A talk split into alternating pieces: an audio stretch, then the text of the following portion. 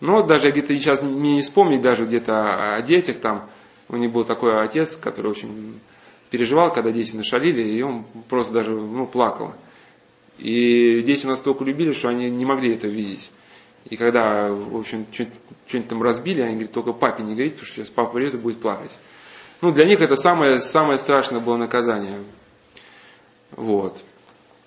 И, и если уже зашла речь, я просто вкратце скажу, что в принципе вот эта идея костра, да, и идея короче судьи, она, она вообще глубоко она не, не православная, потому что э, по христианскому представлению, по православному мировоззрению, которое сформировалось Сергий Строгородский в своей книге «Православ... «Православное учение спасения», э, ну, мысль обосновывает, что наказывает э, не Господь человека, а наказывает человек себя сам. То есть человек сталкивается с последствиями собственного выбора. Да, или как у нас был вчера Тихон Шевкунов в своей книге, он писал «Не святые святые», что Господь эм, отводит человека, если ну, человек хочет следовать страстям, если человек упорно, да, раз за разом хочет следовать страстям, то Господь оставляет его идти теми, идти теми путями, которые он хочет. Да, и человек, сталкиваясь с последствиями выбора, да, сталкивается ну, с наказанием. Поэтому приговор, вот некоторым считают, что это как бы Бога несправедливым, что как это Бог есть любовь, и Он кого-то может да, послать на вечные муки. Ну, притча о страшном суде, да, говорит, что вы, праведники, идите в блаженство, а вы, грешники, в огонь вечный. Ну, как это, да, там, послать человека, он, может, даже не знал ни Христе, вот, ну, так обычно говорят. А смысл в том, что э, будет все, как можно понять по-другому. Сергей Строгородский пишет, что а приговор божественный будет, что означает? Он будет определяться, этот приговор, способности или неспособности человека к блаженству. То есть, если человек полюбил еще здесь, в земной жизни, да, вот это добро, положил в Боге свое благо, стремился к добру, еще здесь ощутил душевный мир, то и там он его испытает, потому что будущая жизнь это продолжение настоящей. Туда человек в эту вечность перейдет со всеми душевными расположениями, которые он сформировал здесь. Да, соответственно, там, не знаю, пьяница, садист, убийца. И здесь всю жизнь мучился, как в аду, да. И со всеми этими расположениями переходит туда. И речь не идет о том, что его кто там может и будет мучить. Мы как бы э, хотя бы даже одного того, как Феофан Затворник говорит, что, что в чеке останутся его страсти и будут развиваться вечно. Это уже будет как бы достаточно для того, чтобы это было адом. Значит, э, и вот эта мысль мне очень понравилась, что и равнозначность, э, равнозначность, она да, служит для подрыва любой заповеди, любой религии, да, как мы вначале сказали. И второе это разнузнавание ну, животных страстей. Потому что если нет ориентиров, соответственно, нет мотивов, в связи с чем я эту страсть могу как бы, да, ну, а, как-то притушить. И поэтому даже некоторые исследователи считают, что именно бум наркоманический, он был развит именно с падением религиозного мировоззрения. Что, в принципе, с опиумом же человечество было знакомо в несколько тысяч лет. Да, древние трактаты об опиуме, они есть. Но почему же тогда вот феномен наркомании только в 20 веке, да? Ну, конечно, там э, были синтезированы там э, не, не так давно из опиума морфий, кадеин – героин и прочие, сейчас уже синтетические препараты.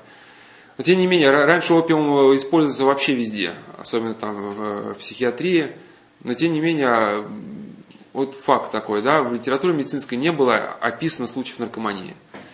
Как некоторые считают, что потому что у людей вот эти были надстройки, да, мировоззренческие, которые людям не давали рассыпаться. Ну, не давали в эту как бы опиумную зависимость, да, совсем уж там броситься как. Ну, полечился там Э, Причем опиум все лечили там.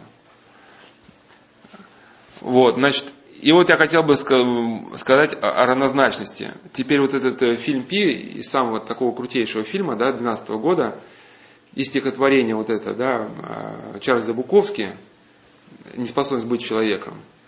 Да, вот вскрыть сущность того, что стоит за этими явлениями. Вот и фильм Пи, и это стихотворение очень напоминает то, что ощущает человек ну, во время ну, употребления ЛСД. То есть, вот, в принципе, я об этом феномене равнозначности и узнал в связи с изучением темы ЛСД. То есть некоторые не знают, не знают почему, да, вот говорят, что вот ЛСД, типа, мол, принимать не опасно. Ну, натуральный продукт, да, никакие органы там не отказываются. А так вот именно опасность заключается в этой равнозначности, на человека наплывают образы, в которых он теряет ориентацию, в которых он не может осмыслить и в которых он не, которых он не может сориентироваться. И со временем эти образы, когда они ну, за раз за разом наплывают, человек живет в этом постоянно, они начинают размывать ядро личности. Человек теряет себя.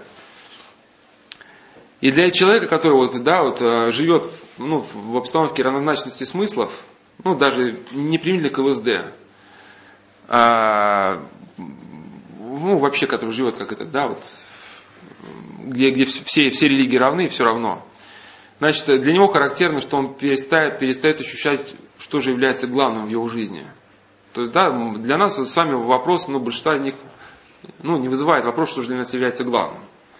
Да, мы с вами легко сделаем выбор между там морковным соком и причастием, да.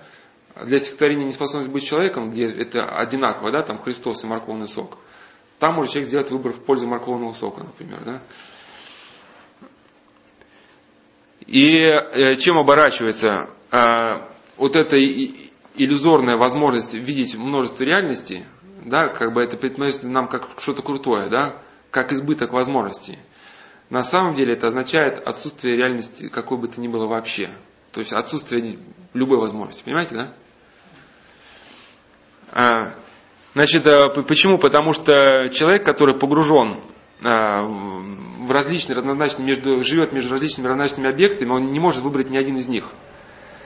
У него какие-то есть потребность найти себя, вот он как бы мечется, ищет себя, и везде выпирается в разнозначные смыслы, из которых он не может выбрать ничего. Кажущийся избыток возможности выбора оборачивается невозможностью выбрать главное среди объектов, имеющих одинаковую значимость. А, и еще вот что, допустим, э, характерно для ЛСД и что характерно ну, также и для равнозначности в религиозном отношении. Ощущение своей полной непричастности миру и реальности. Точнее говоря, внешние и внутренние реальности воспринимаются как равнозначно безразличные. То есть э, жизнь среди равнозначных объектов характеризуется равнодушием, ну, ко всему. А, значит, эм, ну, что такое равнозначность? Что, например, для стихотворения Чарльза Буковски, это у нас есть на сайте статья, называется «Мировоззренческий сдвиг». Вот там, в принципе, это более подробно описано. Я сейчас вкратце эти мысли просто. Значит, сто равнозначен человеку, а жизнь несет такую же символическую нагрузку, как и смерть. Понятия, которые раньше, ну это у одного нарколога просто мысли беру, понятия, которые раньше способствовали развлечению объектов по их значимости для наблюдателя, то есть мы как бы ощущаем, да, более значимое, менее значимое. Значит, понятие, как хорошее, плохое, люблю, не люблю, утрачивает всякий смысл. Утрачивает смысл ощущения времени. В потоке равнозначных образов можно ну, успеть понять и переварить только одно, только сиюминутное. Ну, я об этом в самом начале говорил. И для человека, который живет в, в этих условиях, для него характерна невозможность связать в единую смысловую систему свои переживания.